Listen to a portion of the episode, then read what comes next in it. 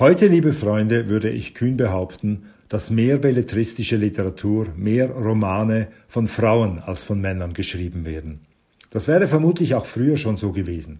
Aber noch bis ins 20. Jahrhundert hinein dominierten bekanntlich Männer die Literaturszene. Und Autorinnen mussten schon sehr ehrgeizig und hartnäckig sein, um ihre Bücher nicht nur schreiben, sondern auch publizieren zu können.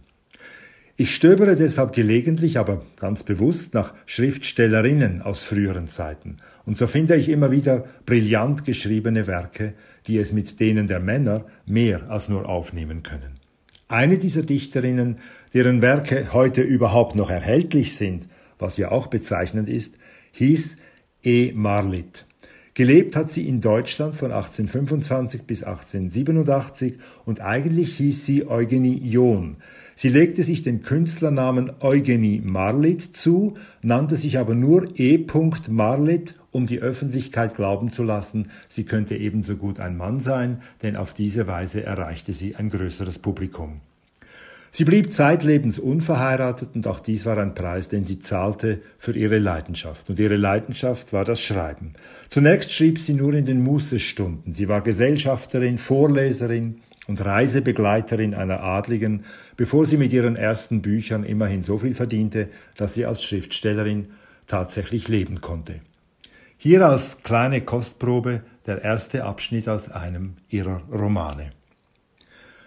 Den ganzen Tag über hatte es erstmals wieder geschneit, und zwar so recht mit Muße und Gemächlichkeit, so dass die Dächer und Fenstersimse dicke, fleckenlos weiße Polster angelegt hatten. Nun brach ein früher Abend herein und mit ihm ein wilder Sturm, der heimtückisch in die niedertaumelnden Schneeflocken fuhr, wie ein Raubtier zwischen eine friedliche Taubenschar. Mag auch das Wetter derart sein, dass der gemütliche Kleinstädter nicht einmal seinen Hund, geschweige denn seine eigenen edlen Gliedmaßen außerhalb der vier Wände wissen will. In der großen Hauptstadt dagegen merkt man abends zwischen sechs und sieben Uhr keinen auffallenden Unterschied hinsichtlich der Straßenfrequenz. Die Gasflammen ersetzen die Himmelslichter, um die Ecken jagen die Equipagen in so wütender Eile, dass die Fußgänger nur durch einen kühnen Sprung an die Häuser Leben und Glieder retten. Dafür folgt ein Schwall kräftiger Flüche dem pelzverbrämten Kutscher und dem eleganten Wagen, hinter dessen festgeschlossenen Scheiben reizende Damen ihr blumengeschmücktes Köpfchen heben und keine Ahnung davon haben, dass in diesem Augenblick Feuer und Schwefel auf ihre duftenden Locken herabgewünscht werden. Nachdem die Marlet mit ihren Büchern immer erfolgreicher war, ihre Leser waren vorwiegend Leserinnen, deren Herzen ihr in Scharen zuflogen, nahm auch der sogenannte seriöse, sprich männliche Literaturbetrieb Kenntnis von ihr. Der später so gefeierte Dichter Theodor Fontane, der Effi Briest schrieb, er erklärte in einem Brief an seine Schwester über Eugenie Marlitt, also diese Bücher von der Marlitt, die ich gar nicht als Schriftsteller gelten lasse, sie erleben nicht nur zahlreiche Auflagen, sondern werden womöglich noch ins Vorder- und Hinterindische übersetzt. Um mich dagegen kümmert sich keine Katze.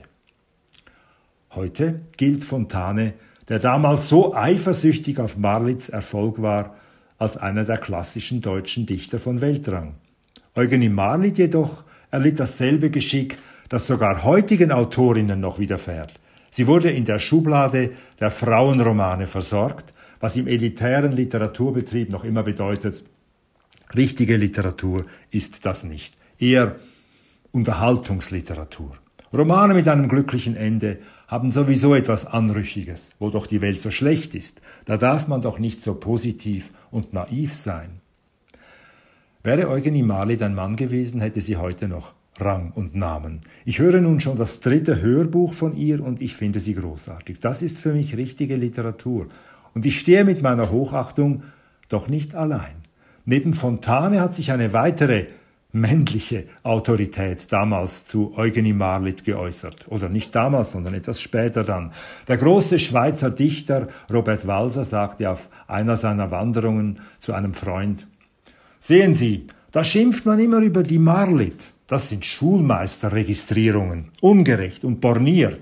In solchen Büchern findet man oft mehr Takt und Gemüt als in den prämierten Literaturschinken. Irre ich mich, wenn sie die erste deutsche Frauenrechtlerin war, die den Klassenhochmut und die selbstgefällige Frömmelei bekämpft hat?